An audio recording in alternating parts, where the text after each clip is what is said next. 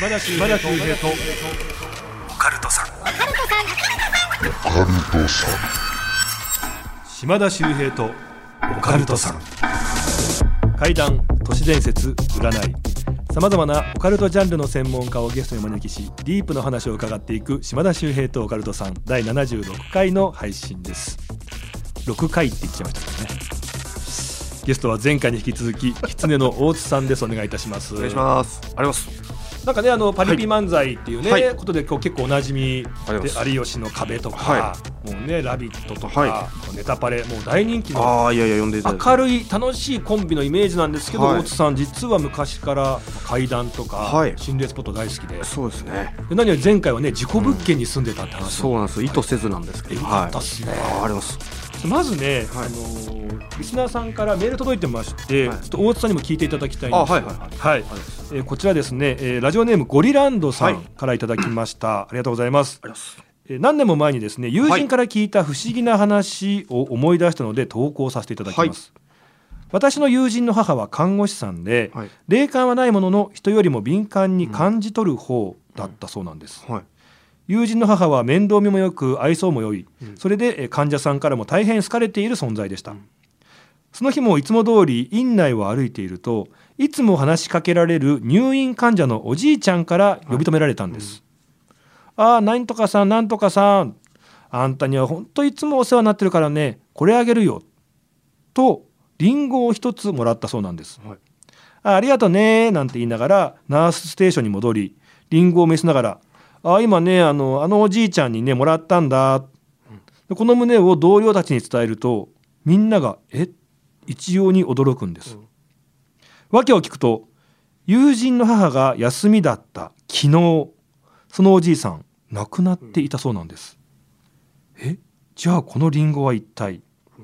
えリンゴは家に持ち帰り友人も実際に見たそうなんですが何の変哲もないただのリンゴだったそうです。えきっとお世話になった友人の母に最後のお礼を言いに来たのかなと友人も話していたんですが亡くなったはずの人から実体のあるものをもらうなんてことがあるのかと不思議に思った話でしたって。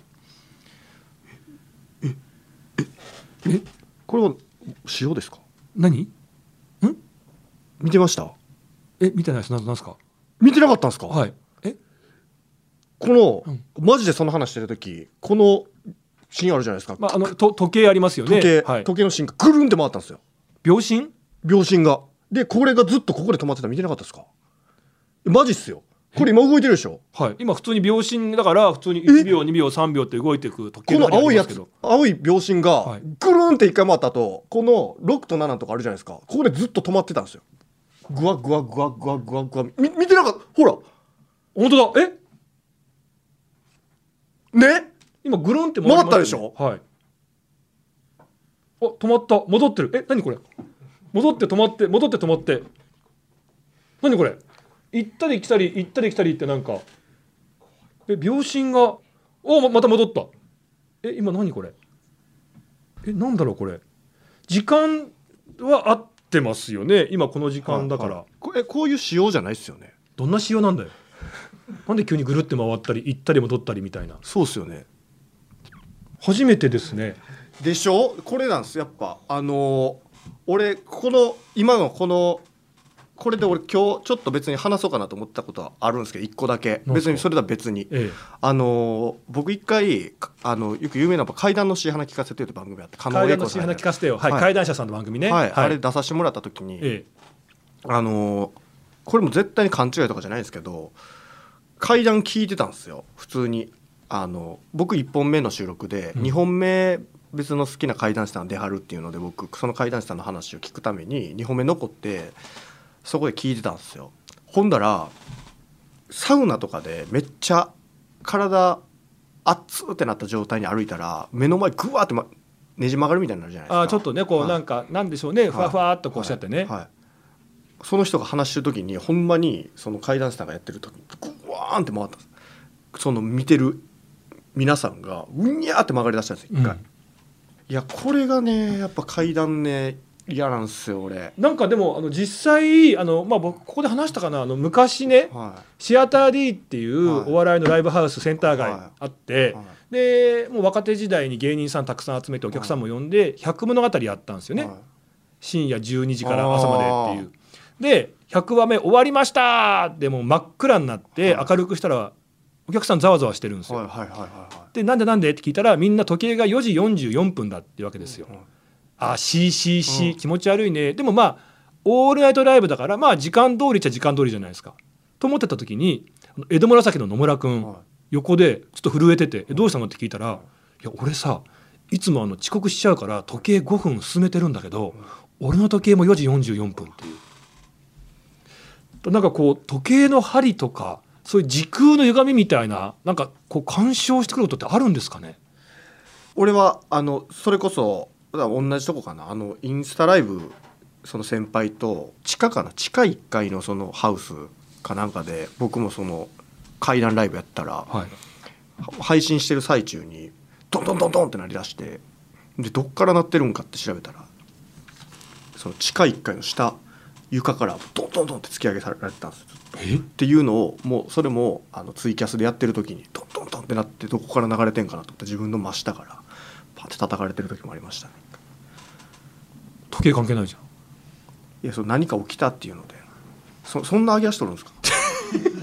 そのそんな上げ足上げ足じゃないですよ。いやいやそういうことがあったってすごいいや怖い話とかしてたらこれ変なことがあ起きるそうね。だからそう、ごめんなさいごめんなさい、はい。だから怖い。話、まあ、階段話すと霊が集まってくるじゃないけど、はい。やっぱりなんか変なこと起きるんですね。い。やいやほんまに今日初めてなんか病室今これ数字を戻ってますけどいやこれねほんまにそのこれもあるんですけどえ？僕ずっとコンビニの夜勤でバイトしてる時に、はい、あの秋山君っていう男の子がいて、うん。その子があのずっと長野県の村かなんかに住んでたんですよ。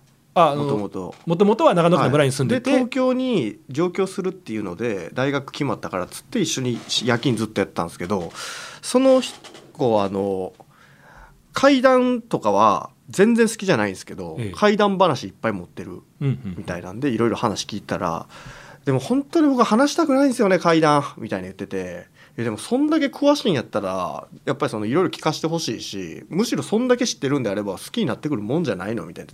全然話さないんですよ俺みたいな。僕ほんまに怪談話とかしてるとなんか嫌なもの集まってくるんで、うん。僕絶対話さないようにしてるんですみたいな。だから今日も話すの本当は嫌やったんですよって言われてていやでもいろいろ聞けてよかったわ。絶対この後なんか起きますよみたいな。話してたらほんまにその10秒後にコンビニの電話がプルプルプルプルプルプルって鳴り出して、うん。でそれももう夜勤なんで2時とかですよ。ほんで絶対無言ですからこれ。分かるんですよ。って言って出たら無言やったんですよ。ええ。無言電話。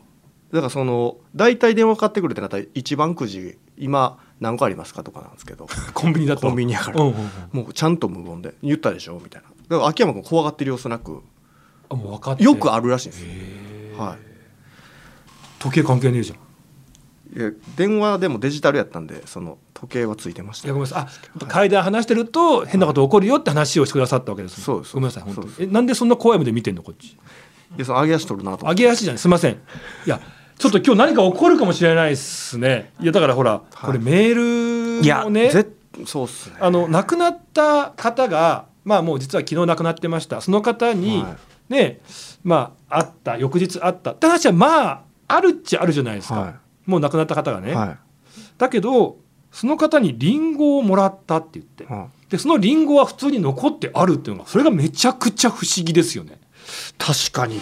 だからその実態としてあったわけですもんねリンゴが言ったら、でもこのリンゴってどこにあったリンゴなのかねってことも思っちゃいますよね。例えば亡くなった例えばお仏壇とかにお供えされたリンゴが一つ減ってたのかとかさ。なるほどなるほどなるほど。考えさせられますよね、えでもなんかその僕こういうオカルトのことで結構思うことなんですけど、はい。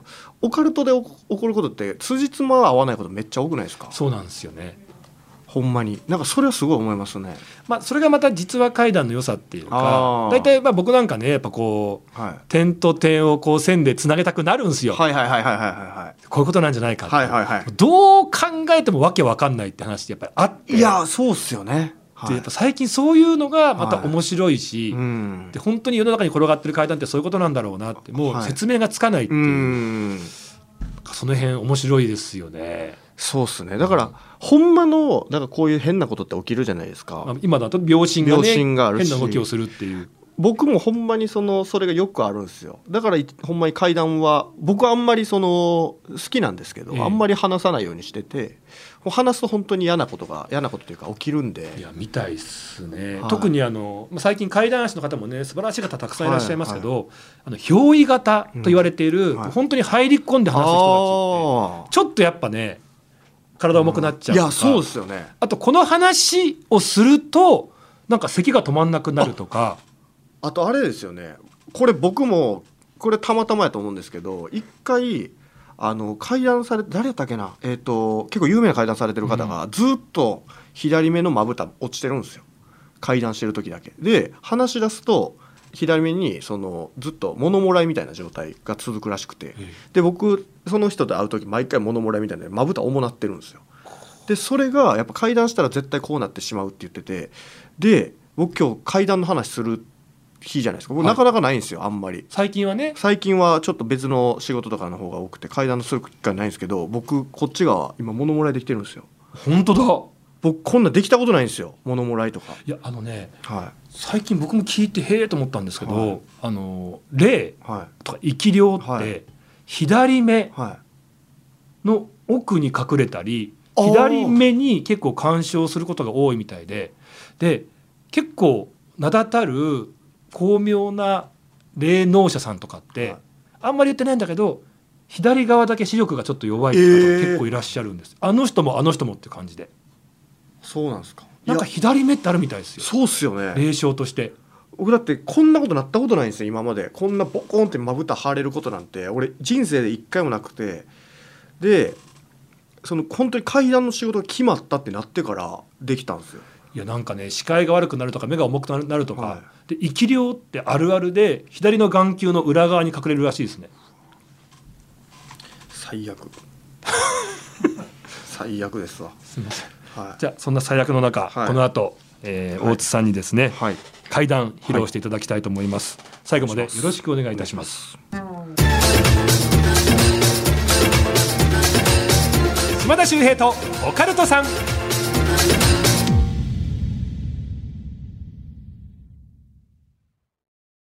ようこそ闇の世界へ。それはこの街のどこかで誰かが体験した秘密の物語。怖いライトゾーン。福原遥がご案内します。詳しくは日本放送ポッドキャストステーションで。うわー今ちょっとねすごく興味が僕もありそうな CM 流れてましたけどもそこでですね狐の大津さんの階段披露していただく前にちょっとねお知らせさせてください。あの今皆さん聞いていただきましたが日本放送のポッドキャストでこの島田秀平とオカルトさんに続くホラージャンルの新番組が始まりました。それがですね今皆さんお聞きいただきましたその名も「怖いライトゾーン」ということなんですね。これすごいですよ。番組案内人がですね10月スタートの朝ドラ「舞い上がれ」でヒロインを務めます女優の福原遥さんっていうすごい方がやられるんですね。だ皆さん分かりますかね？あの日本放送のポッドキャストのホラージャンルは今島田秀平と福原遥っていうこの二大巨頭でやってますんでぜひねこの2人を同じぐらいの目線でねこう注目して応援していただきたいと思うんですけど番組すごいんですよ。これあのー毎週金曜日に、まあ、3ヶ月にわたって配信される、まあ、全12回でして今のところ第2回までね、えーこちらね配信されてるんですけども都市伝説とかネットの噂、まあ、女子高生たちのこう間でね語り継がれてる話なんていうのがですね2008年から日本放送モバイルで連載されているホラーなショートストーリーで「まあ、怖いライトゾーン」っていうのがありましてそれの音声ドラマ化なんですね。であの僕も聞きましたけどすごくねやっぱりこの情景が浮かぶというかでまあまあすごく聞き取りやすいんですね。なのでただただこうね聞いてるだけでもなんかその恐怖の世界に引き込まれるんですけど寝る前とかあと作業中とかお料理しながらとかだからそういう時のお供にこう流していただくとこれ全部ね10分ぐらいっていうコンパクトなサイズになってますんでめちゃめちゃ聞きやすいんですね。でこれあのこれからどんどんどんどん金曜日上がっていきますんでぜひぜひ皆さんこちらこのね、えー、オカルトさん聞いてる方はね大好きな番組だと思いますんでぜひね、えー、応援していただきたいと思います、えー、日本放送のポッドキャストホラージャンルは島田秀平とオカルトさんと、えー、こちらコワイライトゾーンありますんでぜひ皆さんね、えー、こちらの方も、えー、チェックして聞いていただきたいと思います。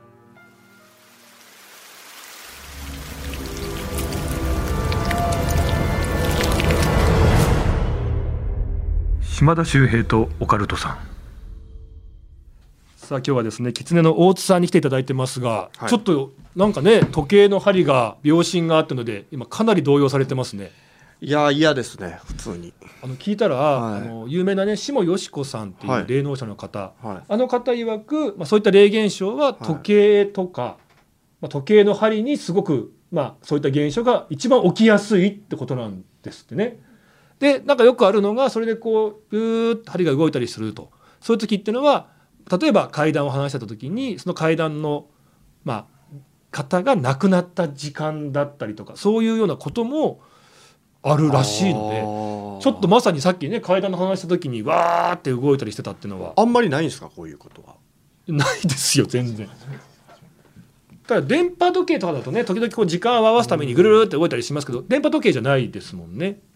なるほど、うん、いやちょっと何かね起きそうな雰囲気がするんですが、はい、今これから会談をね話していただくということで、はい、ちょっとスタジオも若干暗めにして、はい、えー、もうここからガチで会談モードでお願いしたいと思います。はい、で今回どういった話を聞かせていただけるんでしょうか？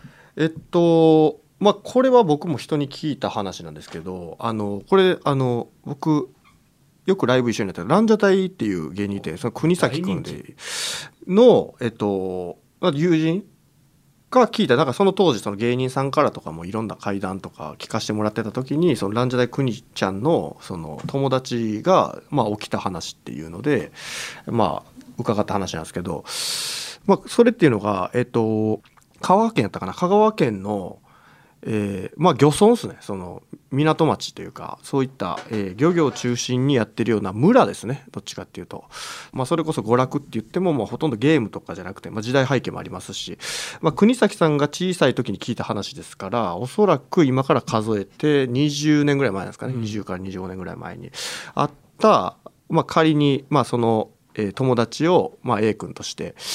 で A 君っていうのが小学5年生の時にまあ起きた話らしいんですけど、はい、その5年生の時に要は漁村やったわけでなんかお父さんとかもその漁業やられてて船あったらしいんです自分家の。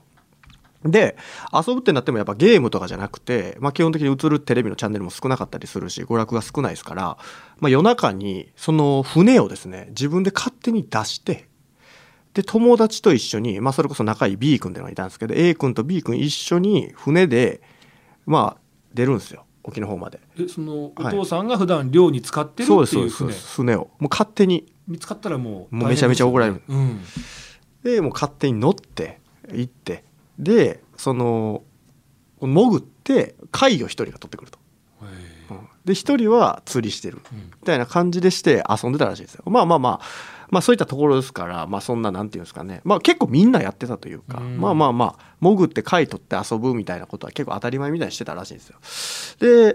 で、まあ一人が、まあお父さん寝静まった頃に船買って出して、で釣りしてたと。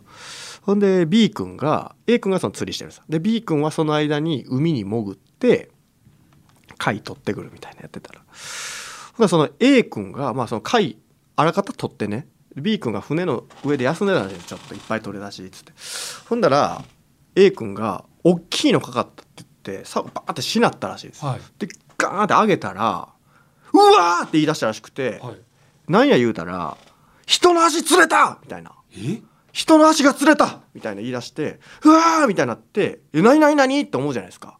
で見に行ったら別に足でも何でもないな大きい海藻あ海藻、うんが釣れたみたいな感じになって「いやいや驚かすなよお前」みたいな。言って「おいおいおい」みたいな「あでも足に見えて」みたいな。でまあその穏やかじゃない状態でまた一回休んででまた B 君潜ってで貝取ってきてで上がって休んでしたらまたグーって竿しなったらしい、はい。バーンって開けてうわーってまた言い出して何やって言ったらそ女の人の顔釣れたみたいな女の人の顔要は頭部がうん。引っかかって釣れたみたいにな。って、うわーってなって見たら何でもな普通のゴミみたいななんか石にこう海藻つけまくったやつあるじゃないですか。あんなが釣れてたみたいなんで。でお前ちょ今日おかしいぞお前。B 君心配して。まあ結構貝も取れたことやしもう今日はもうやめよう。うん。でその日やめ。で帰って寝て。で小学生ですか。ら小学校帰って、まあ、そのまま小学校に行ったわけですよ。で、まあ、漁村なわけでその生徒数もめちゃくちゃ少ないうん。ところで。で、まあ、小学3年生とか4年生とかも合わせて7人ぐらいの小さい、まあ、小学小規模のね過疎地やったんですけど。で行ったらまあ普通に教室にいて。で A 君 B 君同じクラスですから。それで待ってて。ほんだら先生が後からガラガラってやってきて先生が「えーちょっとあのなまああの4年生のあの女の子いるんですけど何々ちゃんがあ今朝あの亡くなったらしいからっていうその悲しいニュースみたいなんで説明してくれたんです。で面識なくて別にそのことは別に、ええただなんかその廊下とかですれ違ったとかに見たことあるなぐらいの感じやったんですけどまあ学校も小さい小規模ですからで人口も少ないところやからみんなであのお葬式行ってあげようっていうのでお葬式行くことになったらしいんですよ。で、まあ、お葬式行って、まあ、最初のその名前書くやつを終わらしてそのままお葬式の、まあ、やるわけですよね。普通に。お坊さんがお経読んで。で正座して待ってて。で前の方に喪主の方が言い張ってで聞いてたんですよ。ほんでまあその葬式する会場に着いて、えー A 君がそこで座った時にポッて急にガタガタって震えらしたらしくて、はい。でどうどうしたんって言ったらあの死んだ方の家あるじゃないですか。はい。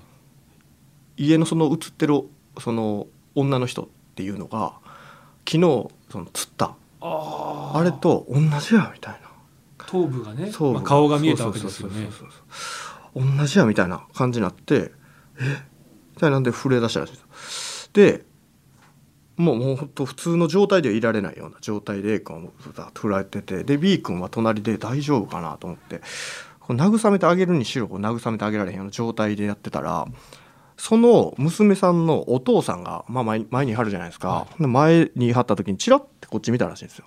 ほんだら形相を変えてブワーって走ってきたらしくてお経を読んでる最中に、はい。でその A 君に馬乗りになってバーンってどつき出したらしいんですよ。え？で「なんやなんやなんや」ってなるじゃないですか。ほんでその「なんや」って言ったら「お前お前の顔は忘れへんからな」みたいな感じでとついてるんですけど。お父さんが。はい、でもちろん知らないですそのお父さんのことは。で「なんやなんやなんや」って言ってその聞いたら娘さんがね亡くなる瞬間にずっとその男の名前言ってた A 君の名前ずっと言ってたらしいんですよ。はい。っていうので誰やそいつっていうので調べたらそいつやったからってなもう騒然ですよ言ったら。何が起きたんか分からへんから。っていうので、まあ、B 君が止めて「いやいや落ち着いてください落ち着いてもう絶対知らないです」僕らほんまにこの A のこと知ってますけどそんなもう面識もないですしみたいな感じで。言ってたらお坊さんがブワーって向こうの方が走ってきて「やめてくださいやめてくださいやめてください」って言って止めて。で家の方を指さして「ほら見てください」って言って「家が笑ってます」って言って。さっきまで見てた娘さんの家普通の部長面だったんですけどニヤーって笑ってたんですよ。っていう話ですね。え？え？え？どどういうことなんですかそれ？いや全く真相は分からないです。ちょっと整理すると、はい。まあ、前日、はい。A 君がは魚釣りをしていたとい、ころ、はい。女の人の足が釣れた、はい。でその後には頭が釣れた、で翌日女の子が亡くなってた、で実はその女の子の頭を釣ってた。でもそれはまあ頭というか海藻だったわけですよね。はいってなった時にその女の子がどうやって亡くなったんですか？寝てる最中に A 君の名前を言ったままそのまま朝に迎えたらその娘さんが亡くなったとじゃあやっぱりこう魚を釣ったというか、まあ、頭を釣った時間とかとちょっと同じような時間帯だいやそれも別にその定かではないというかでもそこまで詳しくは知らないんですけど要は言ってるっていうことをお父さん認識してたらしいですよ。でもお父さんからすると、はい。まあ、最後にブツブツこう名前を言ってた、はい。だからきっと何か亡くなったことに原因が関係があるんじゃないかあるんだろうなと思って。でねそこまではなんか分かりそうなんですけどその時にその亡くなってしまった女の子はい。が写真笑ってたっていう、そう。家がそれまで要は一回確認した時はもう仏頂面で、まあ、そのまままあお葬式しててますよね。お経を読んで。ほんでそのお坊さんはお経読んでる最中にその家見たらさっきまで仏頂面やったのにニヤーって笑ってたらしいですその家が。それでこれはまずいっていうので止めに行ったらしいです。どういうことなんですか？えそのニヤっていうのは、はい。嬉しそうな笑いなのか、はい、いや僕も正直その見てないとわからないですけどそうですけどね。そのとにかくそのニヤっていう感じですね。そのこうパッというかこう明るいっていう感じではなくてー何かこういやらしいものを見る時のようなニヤーっとした感じでほこう頬がつり上がったような状態でこっちをその家が見てたらしいんですよ。はい、っていう何なんですかね。だから何があったんかなってところですよね。でも本当に A 君自体は面識がなかったらしいです、うん。その女の人とは。だからこれこそねオープニングで話してた実話怪談、は本当にこう点と点が線でつながってこないってい、いう、はい。意味がわからないけどでもこういうことが実際あったんですよっていう。これが全てなんですよって話ですよね。そうですそうそうだから本当に、まあ、先の時計とかもそうですけど何かその起きるんですよねそういった。ありえないことがうん。やっぱ起きるってことですよね。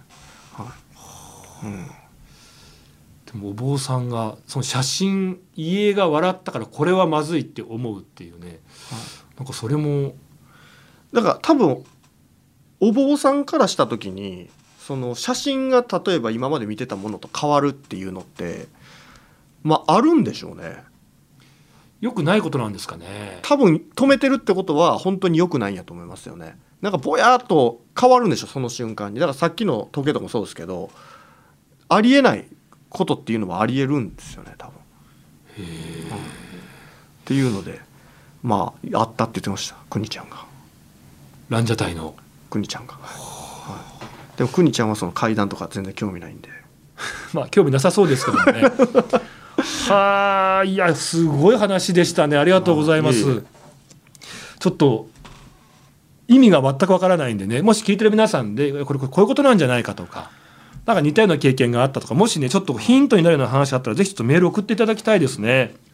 えーぜひぜひあのー宛先は OCT アットマークオールナイトニッポンドットコムです。OCT アットマークオールナイトニッポンドットコムぜひねあの送っていただきたいと思います。あとまあ他にもですね、えー皆さん周りで起こった不思議な出来事とかあとは地元でささやかれているオカルト情報とか私島田に聞いてみたいことあと他にあのゲストに呼んでほしい人などありましたらぜひあの教えていただきたいと思います。ちなみに、はい。そのランジャタイのねそのく国くにちゃん。はい国崎さん。は国崎さんとか全く階段のイメージなかったんですけどい。その大津の周りとかで、この人実は階段すごいんだよなんて人いるんですか？階段いやでもやっぱ聞いてみたらやっぱりその僕の勝手なあれですけど階段に興味のない人の階段って大体あんま持ってないんですよ。だからあって12個ぐらい。たださその12個はみんな持ってるんだよね。やっぱその起きるんでしょうね。だからこそ覚えてるというか、だからその YouTube の方でも、は意外とその階段のイメージない人とかにちなみに1個とか2個あったら出てほしいんですけどって言うと意外と皆さんあ実は1個あるんですよそうそう。でその時に出てくる話がもうなんか突拍子もないっていうか。そうですよねびっくりしたのが歌のお姉さんはいだしょうこさんとかえー、エグザイルの NAOTO さんとかえー、水野裕子さんとか。えー、イメージないですね。全くないうんんだけど、でもやっぱり人間生きてると1個や2個あってであこんな話と思って謙遜してるんだけど聞くとちょっとなんすかそれみたいな。そうっすよね。変な話ですよね。そうそうなんで皆さんもしよかったらねあのあの話何なんだろうなっていうこんな人に話すほどでもないなじゃなくてねやっぱメール送っていただきたいですねいやーちょっと次回もですね狐大津さはい。ん来ていただきますんで、ただ次回が狐大津さんとお送りする、まあはいゲスト会最終回ですんで。はい。次回どんな感じの話？次回はね僕僕でも聞いた今まで聞いた中で一番不思議話相当聞いてますからね。その中でもトップっていうと。これはでもほんまに変な話やなと思って聞いたことない類の話です。ぜひぜひ皆さん楽しみにしていただきたいと思います、はい、狐音さんありがとうございました島田秀平とオカルトさん次回もお聞きください。島田秀平の手相ワンポイントアドバイス。今回ご紹介するのは要注意な生命線です。まあ、あの生命線と言いますと親指の上あたりからぐーっと下に下降してくる有名な線ですね、まあ、健康状態を表す線なんですが今日はこうなっていると少し要注意という線紹介していきたいと思います、まあ、もちろんねお医者さんに行くのが一番なんですが手相だとこう言われているよという、まあ、もしかするとそうかもしれないという線です。これですね生命線の上入り口あたりがぐちゃぐちゃぐちゃと乱れている人もしくは生命線出口ですね。下の辺りがぐちゃぐちゃぐちゃと乱れている人手相的には要注意な線と言われているんです。ちなみに入り口側がぐちゃぐちゃと入り組んで乱れているという方はですね生命の入り口呼吸器注意線。喉やね呼吸器肺なんかに注意が必要ですよという線と言われています。えちなみに出口の方が乱れているとえ生命の出口消化器ですね。え胃や腸がお疲れ気味かもしれないと言われています。皆さんあくまで手相ですが一応チェックしていただきたいと思います。島田秀平とオカルトさん。